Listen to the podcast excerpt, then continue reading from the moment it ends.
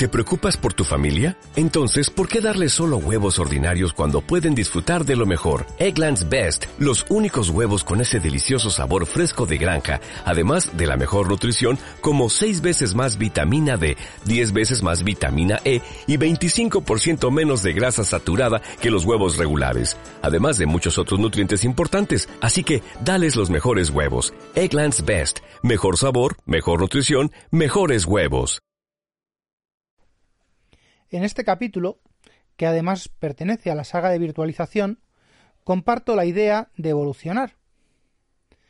Todo evoluciona, y al igual que las infraestructuras, este blog, este podcast, el canal de YouTube que lo acompaña, lo harán con nuevo material y puede que alguna otra sorpresa.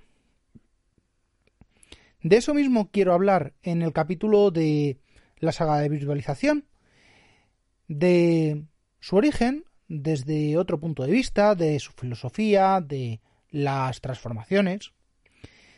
La idea ha venido de lejos. Ya sabía yo que algún día llegaría el momento de ampliar los contenidos. Y ese momento se acerca, con nuevos contenidos que serán compatibles y convivirán con los que he venido desarrollando hasta ahora. Todo esto estaba trazado en el cronograma original, se ha ido dilatando por diversos motivos, estaba en el mapa mental, en el mapa arborescente. Bueno, pues eso, que el siguiente paso, la hiperconvergencia.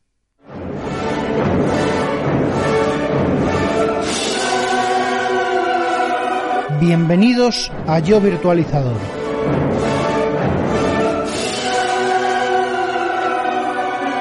Tu podcast de referencia del mundo de la tecnología y de la virtualización.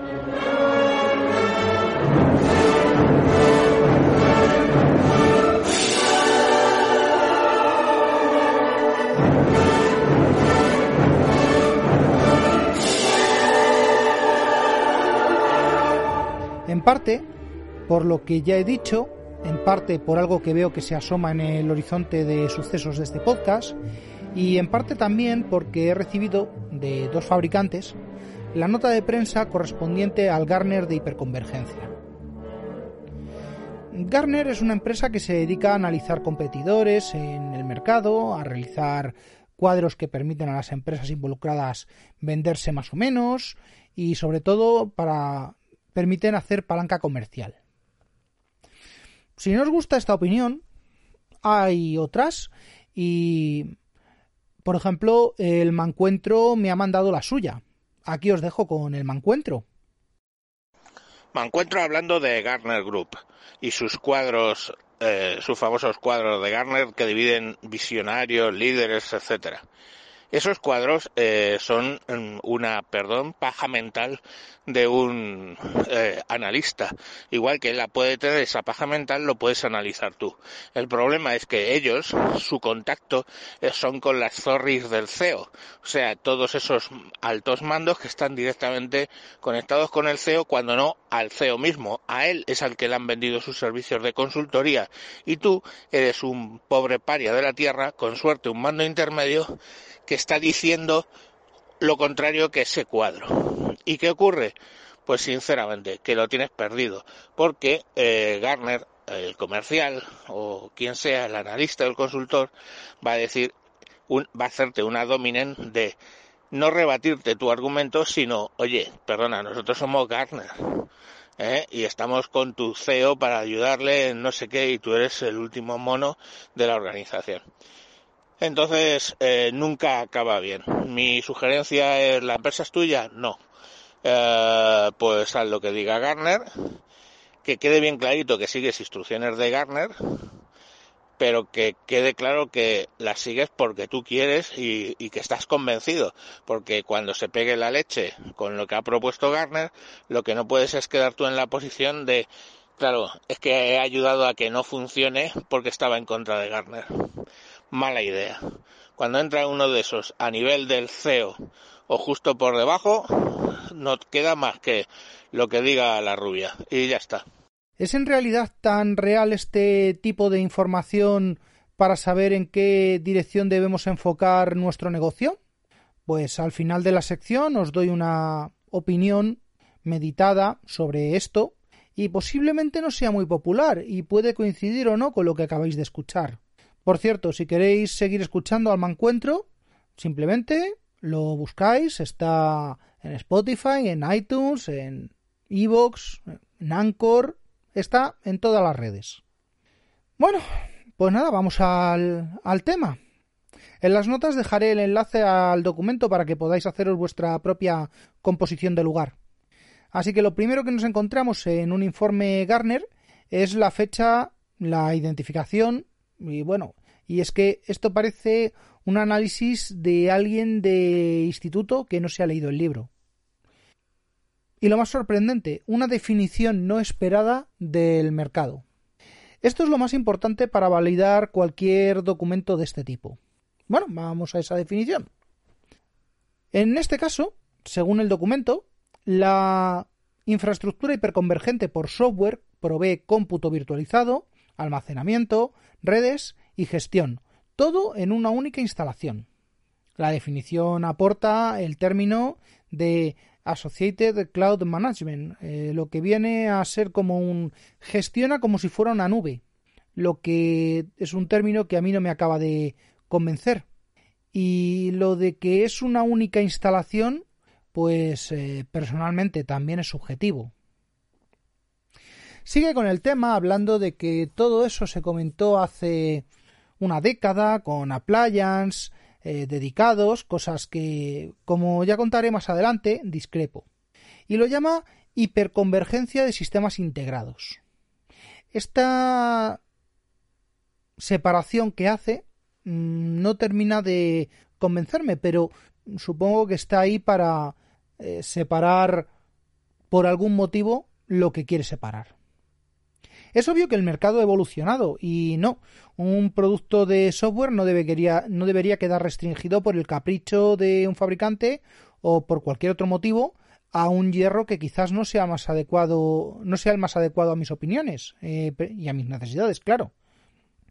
Que sirva para una inmensa mayoría podría ser aceptable, pero que solo se adapte a una minoría y que el resto tengamos que andar haciendo el mono, pues mira, como que no. Como es lógico pensar así, el informe intenta redefinir y normalizar una serie de requisitos a cubrir por parte del fabricante, tanto de hardware como de software, para ser puesto en consideración. Lo que pretende definir es que el cómputo, red, almacenamiento sean escalables y sin elementos compartidos. Bueno, ¿en serio? Esto deja, fuera de la ecuación un montón de equipos de cómputo, que en teoría cumplen con todo menos con lo del shared nothing. De hecho, si yo aplicase esto hasta las últimas consecuencias, ni los recursos de nube lo serían.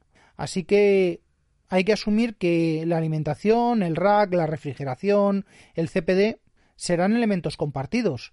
Y si esto es así, Mm, los sistemas de cómputo de Blade podrían serlo, al igual que los eh, convergentes. Mm, bueno, pues, oye. Bueno, aunque luego lo veremos, mm, realmente los sistemas Blade son un poco menos aptos. Ese término lo dejo para otro capítulo. Pero en serio, esta definición es un poco... Eh, porque necesito ser chulo con esto para luego saltármelo. Ya veremos un ejemplo muy claro de esto. Otra definición es el panel de cristal unificado. Traduzco. Bueno, lo dice como eh, Unified Panel of Glass o no recuerdo el término exacto. Bueno, que en una sola pantalla tenga la virtualización, el disco y la red. Bueno, pues igual que antes, la definición es para cumplir, eh, porque dice, para propósitos de este análisis, la gestión de la red puede venir si se habilita un software de terceros. O sea, que volvemos a, a mi tema de que es una amalgama más eh, amalgama más o menos mezclada. Almacenamiento local DAS. En cada nodo, en lugar de almacenamiento centralizado SAN o NAS. Bien, el DAS, el Direct Attach, eh, quiere decir eh, discos directamente conectados al servidor, sean internos, sean externos, pero que sean gestionados por el servidor, que no estén centralizados como en una SAN. Bueno, servidores con discos propios, ya comentaré esto más adelante, y también los conceptos, productos y demás. Y ahora vienen dos. Eh, Enterprise Grade, que para eso a mí me suena más a Star Trek 4 y al portaaviones y Scotty hablando con el ordenador a través del ratón, pero lo pide así, tanto para cómputo, alta disponibilidad, como para almacenamiento. Básicamente pide que no sean procesos de contingencia manuales y que estén automatizados, tanto en detección como en solución. Me parece muy apropiado porque mm, la gran mayoría del mercado ya tiene esto, del mercado de virtualización, quiero decir. Bueno, y por último, el último requisito es que tiene que haber cierta libertad de elección de hardware. Quizás esta sea la apreciación más sensata de todos estos requisitos, puesto que hay momentos, clientes, vetos y exclusiones, y ya me he encontrado con clientes que me han dicho en esta casa no entra esta marca. Y bueno, todo esto va ligado a la idea de nube híbrida, entre nube híbrida, data center local, sistemas dispersos, bueno, y alcanzar un nivel adecuado de disponibilidad y portabilidad entre entornos. Y sobre todo, algo que solo nombra de pasada. Eh, un API capaz de hablar y gestionar todos estos componentes. Esto me parece importantísimo y lo nombra muy de pasada. Me lo apunto porque esto también es importante, es para un capítulo, da para un capítulo. Me están saliendo muchos conceptos para varios capítulos. Bueno, pues en breve en vuestros podcasts. Y bien, una vez visto esto, sale el famoso cuadrante.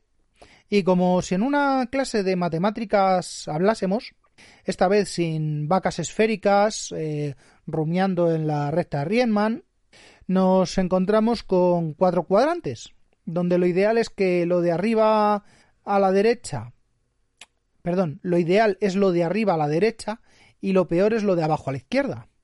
Es un mal planteamiento, puesto que asume que esas posiciones son inalterables y hay que competir.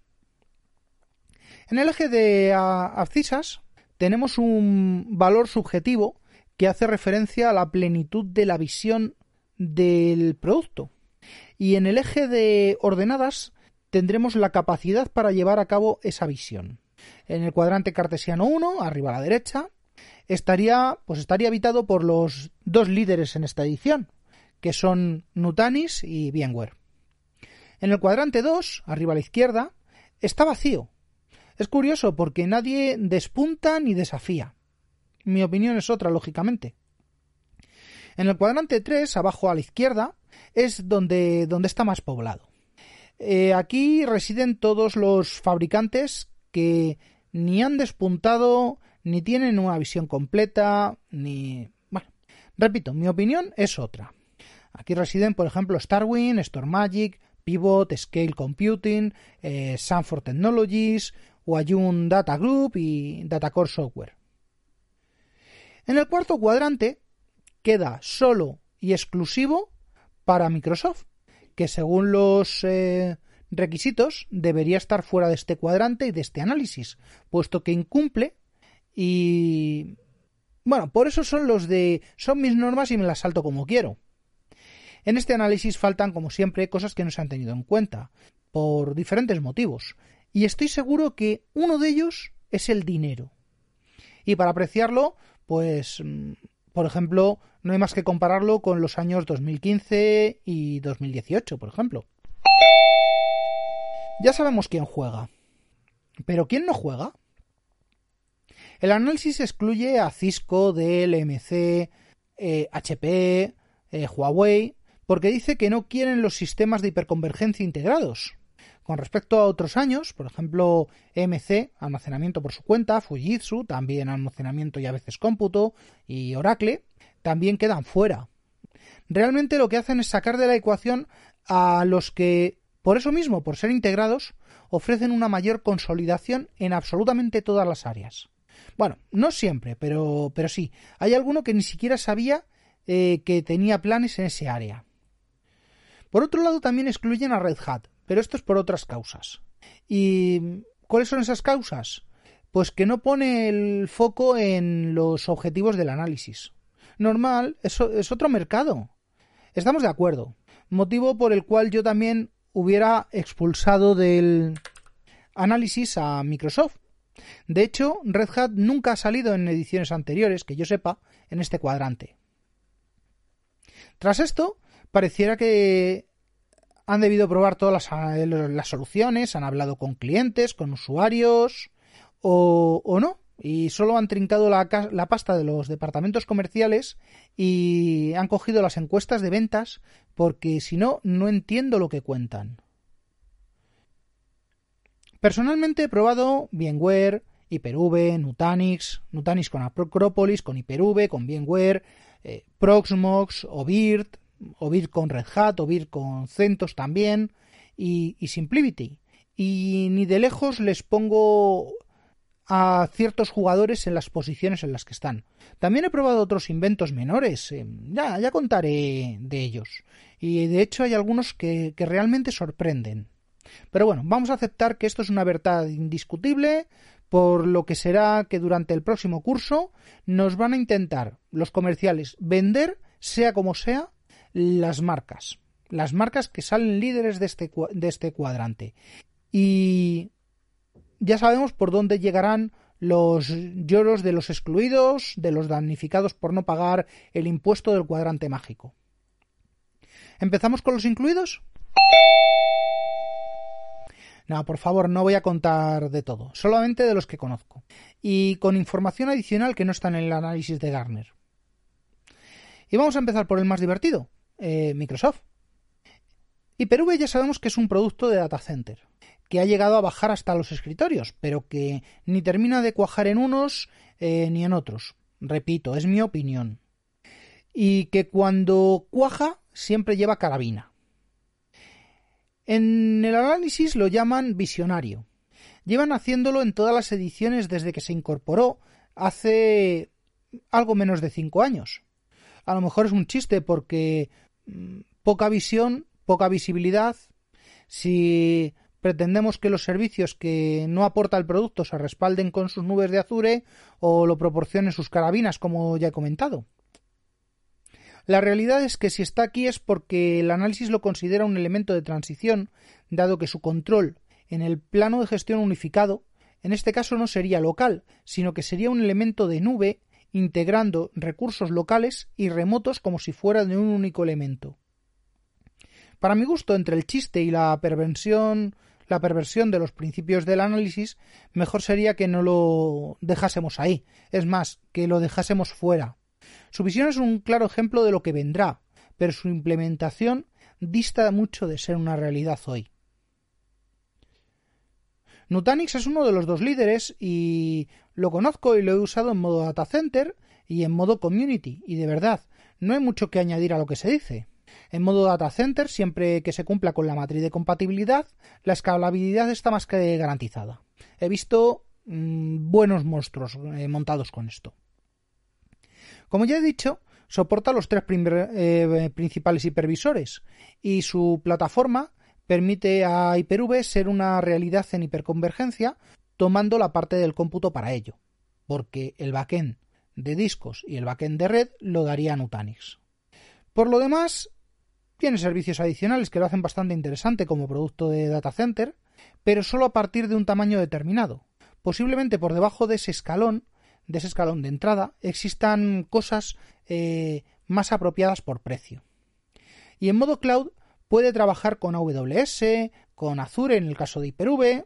Son casos que he visto que no, no los documenta y que, bueno, y bueno, que Nutanix pretende afirmar que soporta todos los proveedores de infraestructura. Bueno, a lo mejor no, pero nos quedaríamos con los principales. VMware. Todos conocemos a VMware. Y es que aquí se ve claramente que no se han esforzado demasiado los de Garner, puesto que en el análisis no indica qué productos son los analizados. Para ello tiro de experiencia y del correo enviado por marketing de, de VMware, de VMware, donde hacen referencia a vCloud Foundation 4 como producto de hiperconvergencia, bueno, pues sí, coincido es el nombre que unifica la licencia de algo que ya estaba unificado como es el mismo servicio dentro de vSphere. BigCloud Foundations, para quien no lo sepa, es un sistema que pretende ser un autocontenido que instala todo lo necesario para montar una nube sin el componente de gestión de nube, que sería BigCloud. Pero bueno, eso da para discusión y café. El cómputo lo da Biosphere, con SX, bajo la red a bajo nivel eh, la ofrecen los SXI y el Vicenter, y a alto nivel los ofrecen el NSXV y el NSXT. Y el almacenamiento lo ofrece Visan. Hasta ahí, bien, son productos conocidos. Lo mejor de todo es que la interfaz de Vicenter es la que unifica el cómputo, Visan, NSX y desde hace poco, relativamente poco, todas las clouds externas, hipervisores externos, servicio de logs, métricas, predicciones de Visualize. Bueno, lo unifica absolutamente todo. Pero bueno, tiene una pega. Y es que es el más caro de todos los servicios. Es más caro que cualquiera de los otros. Entrando en los pequeños, nos encontramos con, por ejemplo, con Starwin. Es un producto extraño donde su eh, principal virtud es el de estar pensado para realizar misión crítica en datacenters distribuidos. ¿Y, ¿Y cómo es esto? ¿Cómo se come? Pues muy sencillo. A través de su software de hiperconvergencia, eh, aquí eh, se habla de Starwin vSAN. Hace unos días hablé de las nuevas tecnologías de acceso a disco en memoria, de los discos RAM mm, y de otras cosas igual de interesantes. Y es que este producto es una implementación de una de ellas. En el WinTablet hablé del eh, NVMe, es los discos nuevos, o F, NVMe o F, que sería la, el acopo, eh, la, la abreviación de NVMe over Fabric over TCP. Esa funcionalidad que queda como licenciada respecto a la versión libre y que supone la entrada en el futuro del mundo del almacenamiento, que sería eh, productos como RDMA sobre Ethernet convergente. Ya habrá tiempo para explicar esto en más capítulos. Lo único es que proporciona acceso de alta capacidad sobre red que puede que los otros lo tengan, pero no lo han publicitado de esta manera. Su uso principal eh, se centraría en pequeñas empresas, con cómputo distribuido y compatibilidad sumamente abierta con cualquier fabricante de hardware, y con hipervisores como Hyper-V, VMware, KVM. Eh, tendría que ver si también las eh, adaptadas de Proxmox y de Red Hat Enterprise Virtualization y OVIRT, o, o tendría que ver con SEN y XCPNG. Tendría que verlo. Todo esto es mucha más información de la que inicialmente hay en el documento. Mm, por algo será. Datacore, si bien mm, de estos ya había oído hablar, a decir verdad, es que poco conocimiento tengo. Eh, su producto se llama Sun Symphony y ni siquiera está disponible para prueba, así que no lo voy a tocar. Es un producto para desarrollos pequeños. Habría que ver las compatibilidades, posibilidades de crecimiento, tiene un sistema integrado como principal eh, puerta de entrada y argumento de venta, pero tendré que poder probarlo si queréis que os lo compre. Bueno, una vez dicho esto y despedazado debidamente, vamos a ver qué es la hiperconvergencia. Pero creo que lo voy a dejar por aquí. Lo voy a continuar en, en un próximo capítulo, que este ya ha quedado largo y espeso. No, voy a abrir el, aún el, melón de los ASA, esos acrónimos que tanto, que tanto gustan y que tan dúctiles, eh, flexibles y maleables son. Eso quizás lo toque en un capítulo suelto, fuera de la saga, por la propia naturaleza mutable de esas agrupaciones de acrónimos. Tampoco voy a meterme con los temas de las nubes, eso lo dejaré para otro capítulo diferente también. Como veis, he preparado bastante material y he empezado a contar cosas que son más interesantes que por qué una instrucción eh, MOV AX7 tarda menos que un CPM AXCX y por eso quiero también empezar a sacar material más accesible que hable del día a día, de operación, de la vida de los sistemas. Obviamente no voy a dejar los temas técnicos, solo los voy a espaciar un poquito más para hacer hueco a otros eh, nuevos que quizás sean ciertamente, en mi opinión, un poquito más interesantes. Así que hasta el próximo capítulo. Y hasta aquí el capítulo de hoy de Yo Virtualizador, podcast asociado a la red de sospechosos habituales. Suscríbete en fitpress.me barra habituales. Para más información de contacto, suscripciones y resto de la información referida en el programa, consulta las notas del mismo. Un saludo y hasta la próxima.